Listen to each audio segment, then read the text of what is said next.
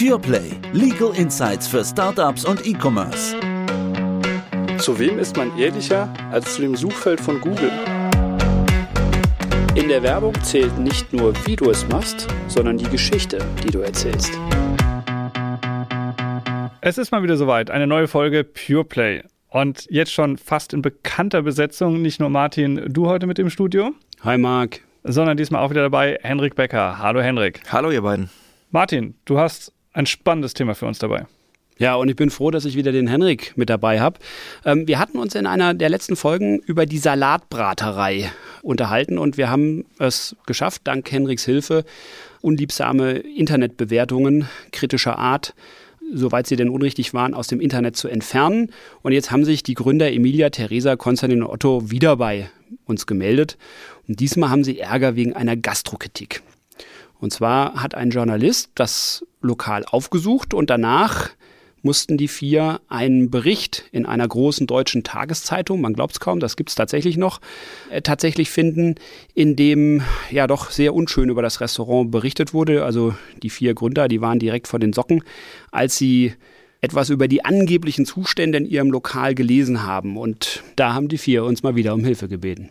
Henrik, toll, dass du wieder mit im Studio bist. Aber Du hast das letzte Mal ja schon drüber gesprochen, wie geht man um mit Negativkritiken im Internet, in Foren. Jetzt haben wir hier eine Printausgabe, eine klassische Zeitung. Ich meine, selten genug, Martin hat es gesagt, aber es ist in der Zeitung passiert. Was ist denn eigentlich der Unterschied, nicht zwischen der Zeitung und dem Internet, da komme ich selbst drauf, aber wo ist der Unterschied bei einer Kritik in der Zeitung gegenüber zum Beispiel Internet oder Foren? Bei der Zeitung kennst du deinen Gegner.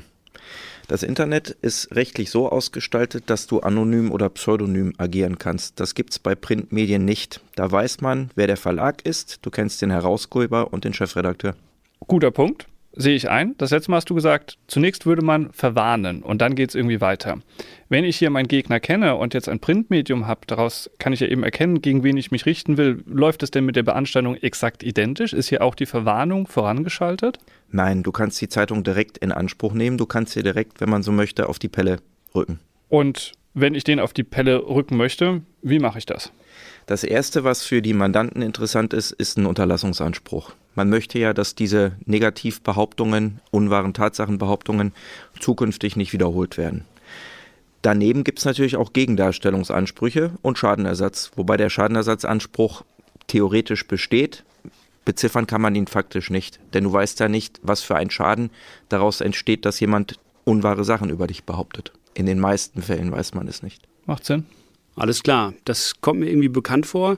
Also wie gehst du dann da praktisch vor? Also ich kenne es aus dem Bereich einer Markenverletzung beispielsweise mit einer Abmahnung. Ja, also darüber hatten wir schon mal in einem anderen Podcast diskutiert. Wie ist es bei dir? Im ersten Schritt kläre ich mit den Betroffenen von den Behauptungen Fakten. Wir müssen ja wissen, worüber wir sprechen. Wenn wir die Fakten kennen, erörtern und diskutieren wir, welche Ansprüche wir eigentlich geltend machen möchten. Ich hatte es gerade schon gesagt, es gibt Gegendarstellungsansprüche. Die sind aber nur bei Tatsachenbehauptungen möglich. Und die Krux an dem Gegendarstellungsanspruch ist, dass die Presse die böse Behauptung, die ich ja zukünftig verhindern möchte, mit einem Unterlassungsanspruch, wiederholen muss. Deshalb ist es für Unternehmen meist gar nicht so toll, wenn ich einen Gegendarstellungsanspruch geltend mache. Anders ist das vielleicht bei Prominenten, die im goldenen Blättchen auf Seite 1 irgendetwas angedichtet bekommen. Da kann es dann schon mal schön sein, wenn das goldene Blättchen wiederum auf Seite 1 sagen muss, wir hatten am Tag X das und das behauptet und dann kommt die Gegendarstellung, wo der Betroffene, die Betroffene sagen kann, dazu halte ich fest, das ist so nicht. Die weitere Krux an dem Gegendarstellungsanspruch ist, die Gegendarstellung für sich genommen sagt gar nicht, dass der ursprüngliche auf Tatsachen bezogene Bericht falsch gewesen ist. Muss man wissen. Deshalb sage ich meistens Unternehmen, wenn wir über die Anspruchsinhalte diskutieren, Unterlassung ja, Schadenersatz ja, Gegendarstellung, nein. Das heißt, du würdest zunächst einmal auch abmahnen. Das ist ja das Erste, was du machen würdest in dem Moment. Ich bin landläufig gesprochen Abmahnanwalt. Ist das so ein klassischer Abmahnanwalt? Also ich sag mal, man kennt das ja von draußen, ist immer Abmahnanwalt ein bisschen negativ besetzt. Das sind eigentlich diese Abmahnwellen und jeder hat schon mal irgendwas davon gehört, weil er das Impressum falsch geschrieben hat, die Datenschutzrichtlinie nicht beachtet hat oder dergleichen. Bist du wirklich so ein richtiger Abmahnanwalt in diesem Sinne? Ich spreche Abmahnungen aus, weil mich das Gesetz und das Recht dazu zwingt. Wenn du dir Äußerungsrecht anschaust, wirst du in der heutigen Zeit im Jahr 2023 aufgrund bestimmter Umstände ohne eine vorangeschaltete Abmahnung keine einstweilige Verfügung kriegen. Das ist der erste Aspekt, den ich berücksichtigen muss. Und der zweite ist eine Kostenfrage. Wenn ich nicht abmahne und die Gegenseite würde dann auf Basis eines gerichtlichen Verfahrens zu irgendetwas verpflichtet, und da stehen ja relevante Werte dahinter, dann kann es sein, dass die sagen, ja, das wusste ich ja gar nicht. Wenn ich das gewusst hätte, dass ihr darüber traurig seid, hätte ich das außergerichtlich beigelegt. Ihr seid sofort zu Gericht gegangen. Wir erkennen sofort an, ihr dürft die Kosten nehmen. Deshalb sind Abmahnungen, wenn sie mit einem vernünftigen Gegenstand gekoppelt sind, wichtig und wertvoll. Wie du richtig gesagt hast, Marc, der Abmahnanwalt, die Abmahnwältin an sich sind negativ besetzt. Aber derartige Fälle bearbeiten wir nicht. Bei uns geht es nicht darum, dass in irgendeinem Impressum einer Internetseite eine Telefaxnummer falsch geschrieben ist oder eine E-Mail-Adresse fehlt.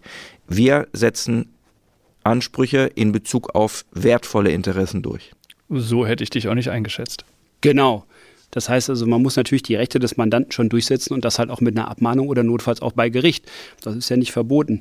Gut, jetzt haben wir ja hier den Fall, dass dieser Journalist, dieser Gastrokritiker tatsächlich eine Menge über den Betrieb des Lokals und die Zustände dort berichtet hat, die da hochfragwürdig sind.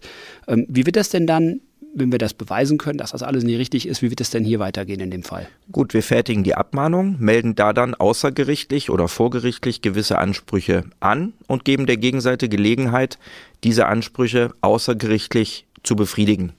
Bei Unterlassungsansprüchen geht das über die Abgabe einer strafbewährten Unterlassungserklärung. Wenn die nicht beidrehen, dann werde ich der Mandantschaft empfehlen müssen, eine einstweilige Verfügung zu beantragen. Und da ist der Königsweg, das so zu beantragen, dass man das ohne mündliche Verhandlung im Beschlussweg kriegt. Und wenn uns das gelingt, ist die Gegenseite am Drücker, wenn ich die einstweilige Verfügung vollzogen habe und sie damit mit Wirkung versehen habe. Wenn die sich dann innerhalb einer bestimmten Zeit dazu verhalten und sagen, ist in Ordnung, wir erkennen das als endgültige Regelung an, ist das Thema in Bezug auf den Unterlassungsanspruch beigelegt. Dann kann man sich noch ein bisschen über Schadenersatz unterhalten. Wenn die aber sagen, das möchten wir gerne nochmal diskutieren, müsste ein Widerspruchverfahren geführt werden. Da sind viele Fallkonstellationen denkbar und das macht auch den gewissen Reiz aus, den die Betreuung derartiger Fälle mit sich bringt. Aber das heißt, es ist ja auch kein Selbstläufer. Man muss abmahnen, man muss sich vor Gericht streiten. Ich schmeiße jetzt gleich 5 Euro ins Phrasenschwein, wenn ich sage, vor Gericht und auf hoher See ist man in Gottes Hand. Wie realistisch schätzt du es denn ein, dass man dort überhaupt seine Ansprüche über die Ziellinie bringt? Das Reizvolle am Äußerungsrecht ist tatsächlich Argumentationskunst. Wenn du dich mit einem Bericht in Medien befasst, geht es immer darum, wie ihn sogenannte unbefangene Betrachter verstehen und wahrnehmen. Das bedeutet, wir müssen natürlich gucken, ob da irgendetwas drin ist, was in eine falsche Richtung verstanden werden kann oder per se falsch ist. Und dann hängt es von dem Geschick als Anwalt oder Anwältin ab, wie überzeugend du das darstellst. Wenn du das überzeugend dargestellt bekommst und wenn du dann auch darlegen kannst, dass das, was da behauptet wird und das damit vermittelte Verkehrsverständnis nicht den Tatsachen entspricht, hast du gute Erfolgsaussichten. Und dann bringst du, um bei der Seefahrt zu bleiben, die wertvollen Interessen deines Mandanten, gegebenenfalls auch nach etwas stürmischerer Fahrt, sicher in den Hafen. Klingt gut. Genau, das klingt absolut gut. Also wieder was Neues gelernt. Da hatten wir jetzt schon das zweite Mal mit dir das Vergnügen. Einmal Online-Bewertung, jetzt geht es um Äußerungen in der Presse. Wir haben gelernt, dass man Unterlassungsansprüche geltend macht. Wir haben darüber nachgedacht, ob man Gegendarstellungsansprüche geltend macht. Wir haben gelernt, wie so ein gerichtliches Verfahren funktioniert, dass man eine Abmahnung vorzuschalten hat. Ganz wertvolle Infos. Ich danke dir recht herzlich für diesen Gastauftritt, den zweiten in unserer Pureplay-Reihe. Super, sehr gerne. Und wie man immer sagt, aller guten Dinge sind drei. Vielleicht habe ich ja nochmal das Vergnügen mit euch beiden an dieser Stelle. Würde mich sehr freuen. Wir finden bestimmt ein passendes Thema. Herzlichen Dank dir. Klasse, danke. Ciao. Tschüss.